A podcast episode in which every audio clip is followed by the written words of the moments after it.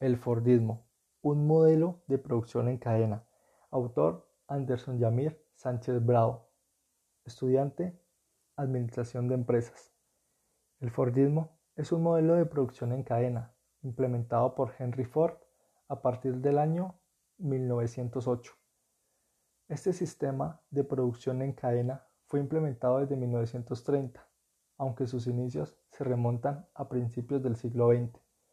Esto se genera gracias a la gran aceptación por parte del público hacia el primer modelo del carro Ford, llamado Ford T.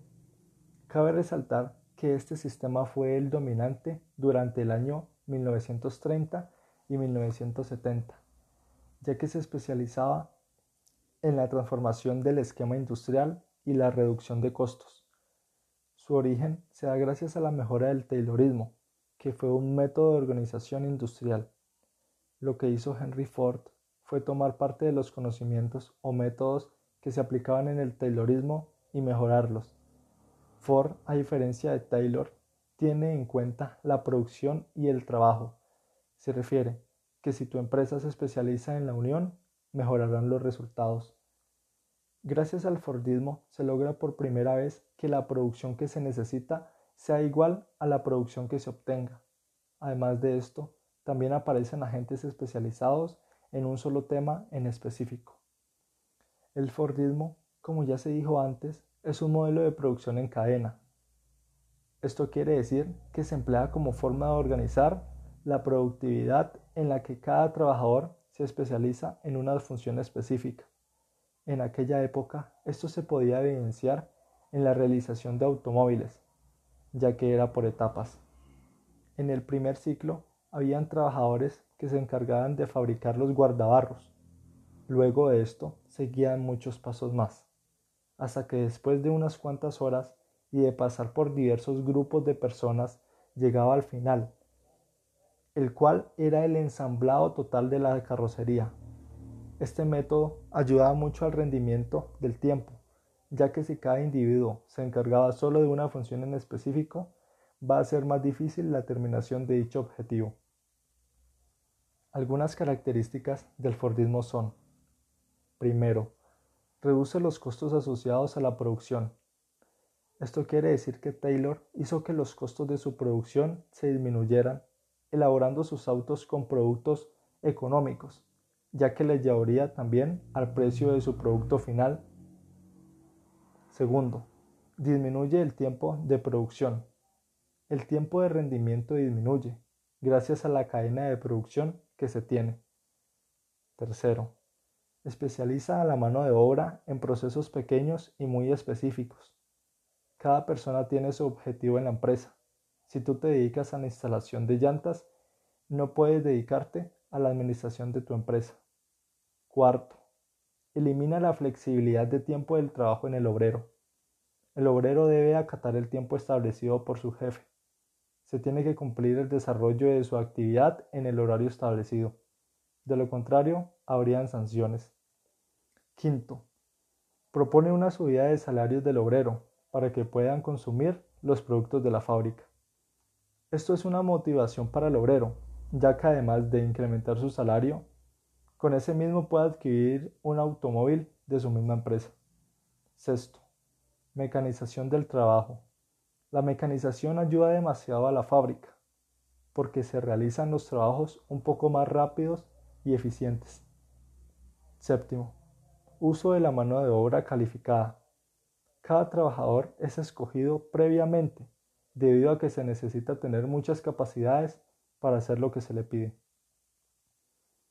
Además de las características ya vistas, el Taylorismo también aplica unos principios como aplicación práctica de la administración científica.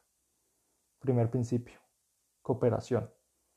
En este punto debe de haber un ambiente de trabajo sano, una buena cultura empresarial y, por último, pero menos importante, una buena relación entre los trabajadores y sus respectivos jefes. Segundo, análisis cuantitativo del trabajo.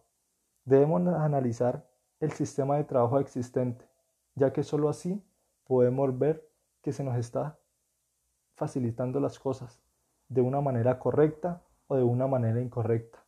Ahí veremos si todo está bien o si todo está mal. Tercero, especialización del trabajo. Este principio nos da a entender que tanto el obrero como el empresario debe mejorar cada día más para así hacer que su empresa funcione. Pues para Taylor, en ocasiones, la culpa de la ineficiencia del obrero es del directivo, que no ha planificado bien sus funciones y no ha transmitido la información correcta. Cuarto, selección y preparación. Dado el análisis cuantitativo del trabajo, Taylor propone seleccionar muy bien al personal para que se elabore una tarea en específico. Y además de eso, propone capacitarlo para que mejore su productividad. De igual manera, dadas las características y principios, también existen algunas desventajas del Taylorismo, que veremos a continuación. Primer desventaja. Alto desgaste de los trabajadores. Esto se da gracias a la eliminación del tiempo de trabajo del obrero. El trabajador contrae alto desgaste físico como psicológico, dadas sus altas horas de empleo. Segundo, baja motivación por la monotonía de las tareas. El hacer que el trabajador emplee la igual actividad sobre un mismo tiempo determinado hace que todo esto se vuelva un poco más aburrido y de igual manera hacía que el obrero sufriera de muchos desgastes. Tercero, deficiente relación entre los empleados y ausencia de cultura organizacional. La relación entre los empleados es poca debido a que, como cada persona tiene su funcionalidad, no hay demasiado contacto. La ausencia de cultura organizacional se evidencia ya que los trabajadores tienen poco voto sobre la empresa. Ellos no expresan sus dificultades o su forma de pensar con respecto a lo que se hace dentro y fuera de ella.